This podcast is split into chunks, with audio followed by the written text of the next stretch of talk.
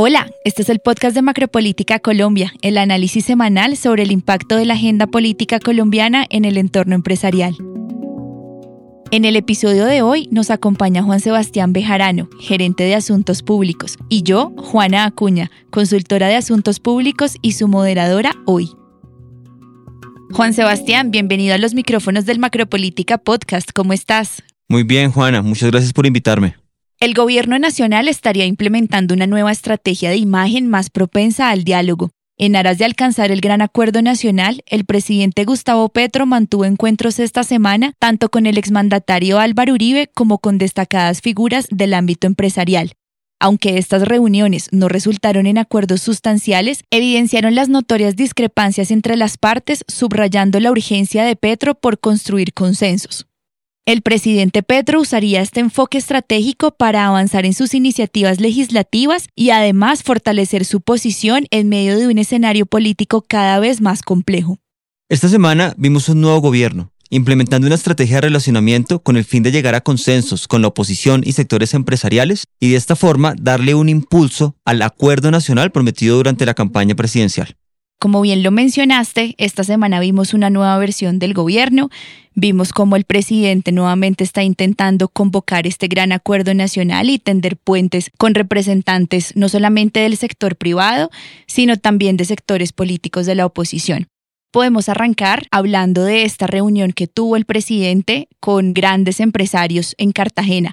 ¿Cómo lo viste? ¿Qué conclusiones nos puedes dar o qué análisis podemos hacer de este encuentro? De este espacio me gustaría resaltar tres elementos. Primero, que el gobierno ya se dio cuenta que para poder lograr sus reformas o para poder avanzar, tiene que generar puentes de comunicación tanto con los sectores sociales como con los sectores económicos. Y esta reunión entre el poder económico y el presidente, pues es un primer puente para generar esos consensos. El segundo elemento es el mensaje político que envía la fotografía del presidente Gustavo Petro con representantes del poder económico toda vez que estos son muy cercanos a políticos tradicionales, en donde se podría ayudar a avanzar en las negociaciones de las diferentes reformas y políticas públicas. Y finalmente, vemos cómo a través de estos espacios el gobierno nacional esté buscando mejorar sus niveles de gobernabilidad y a su vez también darle para arriba a sus niveles de aprobación ante la opinión pública, que según la última encuesta de Texco estaban bien bajitos. Y ahora me gustaría que pasáramos a hablar de la reunión que tuvo el ¿Quieres que hablemos del tinto con Uribe? Del tinto con Uribe, así es.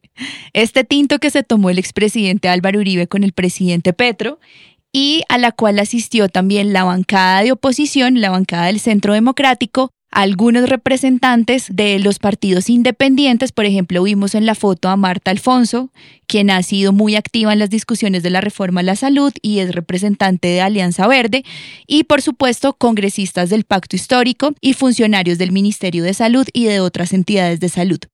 Cuéntanos cómo viste esta reunión, qué conclusiones podemos sacar. Finalmente, ¿se va a lograr destrabar el trámite de la reforma a la salud?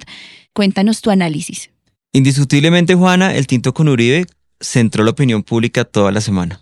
Pero acá vale aclarar que esta reunión no era para hacer acuerdos, era una reunión más para conversar, para establecer un canal de comunicación que va en la misma línea de la nueva estrategia del gobierno, que tal vez se dio cuenta que tiene que buscar consensos, generar espacios de negociación, por lo menos escuchar a la oposición, escuchar a los que no van en la misma línea de él y de esta forma poder encontrar puntos medios que generen avance en sus reformas y avance en sus intenciones de política pública. Tú mencionabas algo muy importante y es esta nueva estrategia que estaría ejecutando el gobierno nacional para tratar de buscar consensos y al menos destrabar el trámite de la reforma a la salud. El gobierno ya se sentó con la oposición pero vimos también esta semana una posición muy fuerte del Partido Alianza Verde, incluso solicitando que se declaren en independencia por no sentirse incluidos en estas conversaciones, por sentir que el gobierno no ha acogido también sus sugerencias y sus cambios en el articulado de la reforma a la salud. ¿Cómo has visto este relacionamiento del gobierno con las otras bancadas y también con los otros partidos como el conservador, los liberales, la U? ¿Crees que se han llegado a nuevos consensos?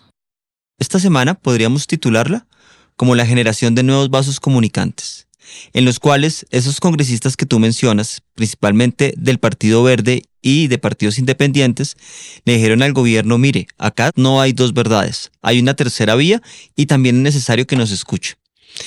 Pienso que el gobierno está haciendo la tarea. Se está reuniendo con cada una de las bancadas y está buscando darle un impulso a las reformas a través de la negociación. En la comunicación política es muy importante abrir estos espacios y eso es a lo que el gobierno le está apostando. Esa puede ser la carta del gobierno para poder terminar diciembre con la aprobación en segundo debate de la reforma a la salud y tal vez la pensional. Pero entonces la estrategia del gobierno, ¿cómo sería? ¿Veríamos conversaciones uno a uno con congresistas o conversaciones por bloques políticos o por bancadas? Te voy a responder cuantitativamente. Hay 187 representantes a la Cámara. Es decir, que el gobierno necesita aproximadamente 97 votos para obtener las mayorías. Las bancadas de gobierno suman cerca a 67-68 integrantes, pero hay algunos disidentes frente a la reforma a la salud. Es decir, que el gobierno debe salir a buscar más o menos 50 votos entre los partidos independientes. Y es allí donde entran estas conversaciones. Muy seguramente buscará unas conversaciones por bancada que de no ser útiles empezará a generar unos diálogos por grupos políticos o de manera independiente. Es de esta forma que empezaría también unas conversaciones con estos congresistas independientes y de gobierno que le pasaron la carta solicitándole el espacio. Lo que podemos observar es que el gobierno está buscando tener conversaciones muy fluidas con todos los actores, bien sea por bancada, por grupos políticos o de manera independiente. Juanse, pero el reto es grande. Claro, Juana, el reto es muy grande. Además, estamos a tres semanas que se acabe el año. A eso quería llegar, Juanse. El tiempo es apremiante y vemos cómo en las últimas semanas no se ha logrado aprobar una gran cantidad de artículos de la reforma a la salud.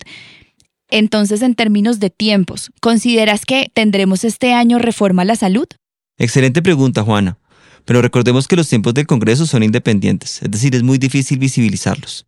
Lo que sí te puedo decir es que virtualmente es imposible tener reforma a la salud este año. El escenario más probable es que lleguemos a diciembre con un segundo debate aprobado y la reforma a la salud en tránsito para su discusión en el Senado de la República, en donde es muy probable que el gobierno convoque sesiones extras con el fin de lograr avanzar y en junio tener la reforma a la salud aprobada. Hemos abordado mucho el tema político, vimos cómo realmente de esta reunión entre el presidente Petro y la bancada de la oposición no se llegaron a mayores acuerdos sobre lo técnico. Pero el ministro de Salud, al término de esta reunión, envió un mensaje de optimismo a las bancadas políticas y mencionó que todas estas modificaciones técnicas podrían ser incluidas en los próximos debates, es decir, cuando la reforma llegue a Comisión Séptima de Senado y posteriormente en su último debate en plenaria de Senado. ¿Cómo ves este escenario? ¿Consideras que en estos dos espacios sí se lograrán hacer acuerdos sobre lo técnico y finalmente el gobierno logrará escuchar estos mandatos de las bancadas políticas? Para poder aprobar la reforma a la salud, indiscutiblemente van a tener que llegar a consensos.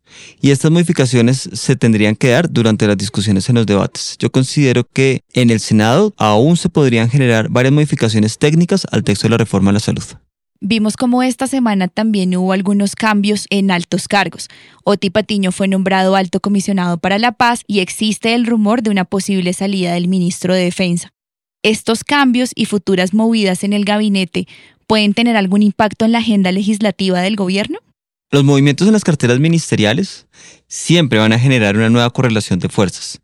Es decir, este es otro elemento que tiene el gobierno para buscar una correlación de fuerzas a su favor para todas las reformas que se vienen en el legislativo. Juanse, muchas gracias por acompañarnos el día de hoy. A ti, Juana, muchas gracias por invitarme. Para Prospectiva será un gusto compartir con nuestros clientes los principales insumos analíticos del equipo de Macropolítica Colombia. El presidente Gustavo Petro anunció un posible congelamiento en los salarios de los altos cargos públicos del país. Esto en respuesta a la decisión tomada por la Corte Constitucional que eliminó la deducción del impuesto de regalías. La Corte Constitucional declaró inexequible el decreto que establecía medidas para que el programa de alimentación escolar PAE en La Guajira pudiera recibir recursos asignados desde el presupuesto general de la Nación. Oti Patiño, actual líder de negociación con el ELN, fue nombrado esta semana como alto comisionado para la paz en reemplazo de Danilo Rueda.